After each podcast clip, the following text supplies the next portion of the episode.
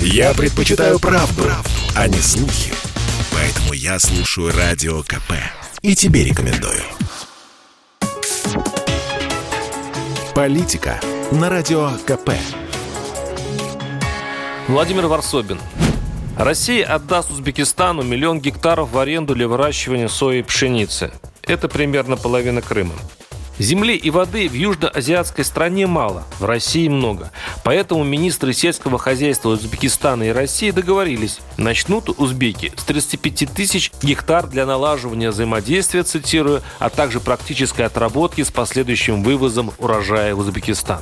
Позже арендованную площадь планируется увеличить до 1 миллиона – гектаров. Интересно, что уже 23 региона страны готовы принять узбекских крестьян и выделить даже не миллион, а намного больше. По оценке российского Минсельхоза в нашей стране заброшены от 8 до 13 миллион га земли, на котором неплохо бы что-нибудь посеять. Еще один любопытный факт. Еще зимой первый замминистра сельского хозяйства России Джумбула Атхатуов попросил вице-премьера Виктория Абрамченко помочь привлечь иностранных рабочих на сезонные работы в сельском хозяйстве. По словам Хатуова, местные жители в России не хотят работать в полях, а иностранные рабочие хотят. Абрамченко после обращения поручила Минсельхозу, Минтруду и МВД проработать вопрос о привлечении иностранцев. А теперь изучим лишь надводную часть миграционного айсберга. Посчитаем. Опять-таки, этой зимой вице-премьер Марат Хуснулин потребовал привести в страну как можно больше иностранцев. 5 миллионов трудовых мигрантов необходимо привлечь на российские стройки до 2024 года, заявил он. Потому что русским строителям, объяснили экономисты, платить надо. А это невыгодно. Рентабельность получается не та. Затем Владимир Путин на встрече с таджикским президентом Рахмоном посетовал, что в стране имеет место значительная нехватка трудовых мигрантов. Сказано, сделано. На стройки вернулись узбеки, таджики. Зарплаты местных строителей покатились вниз. Потом вышеупомянутый замминистра сельского хозяйства Хаутов, человек прямой и искренне заявил, русские не хотят пахать землю. Ну, то есть налоги нулевые, развитая инфраструктура, дотации сумасшедшие, кредиты льготные. Этого всего, конечно, нет.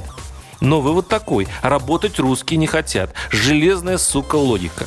Поручил за министра проработать вопрос. А значит, до осени в российские села как минимум миллион мигрантов завезли. А теперь новый проект. Миллион гектаров для Узбекистана. Что означает еще несколько миллионов иностранцев, пашущих российские поля. И понятно, что российское правительство обожает простые решения. Подобно алкашу, отвечающему на ежеутренний вопрос, где взять трешку, микрозаймом, наши вип-чиновники отдали всю экономику бесправным, низкооплачиваемым рабам мигрантам. Слишком сложно предоставить русскому крестьянину условия, чтобы он вкалывал не за кусочек хлеба с дошираком, а за достойно гражданина великой, как говорят по телевизору, страны. Проще заселить страну иностранцами, наивно надеясь при выполнении работы их депортировать. Не получится. Россия, не слезая с нефтяной иглы, с мазохистским удовольствием насаживается еще на миграционную, словно отказываясь увидеть свое скорое будущее. Миллион узбекских гектаров, а потом китайских, таджикских, таджикских, азербайджанских. Разумеется, улучшит чиновничью отчетность. Чиновники бабочки однодневки. Им, карьеристам, важно отчитаться здесь и сейчас. Что будет лет через 10, неинтересно. Причем самым честным из них – Страшнее тайные лоббисты олигархов. Это чиновники обслуживают интересы присосавшихся к нас бюджету миллиардеров, разбиваясь лепешку, лишь бы не снизить тем прибыль. Именно они держат уровень русских зарплат на предельно возможном низком уровне, жертвуя благосостояния своих настоящих хозяев, обыкновенных российских граждан. Но в итоге возникнут проблемы, которые уже не решит ни Нацгвардия, ни ФСБ. Мы рискуем оказаться в странном, незнакомом мире, где и привычной России как таковой не будет. Она будет отдана выгодную аренду навсегда. Варсобин, телеграм-канал, подписывайтесь.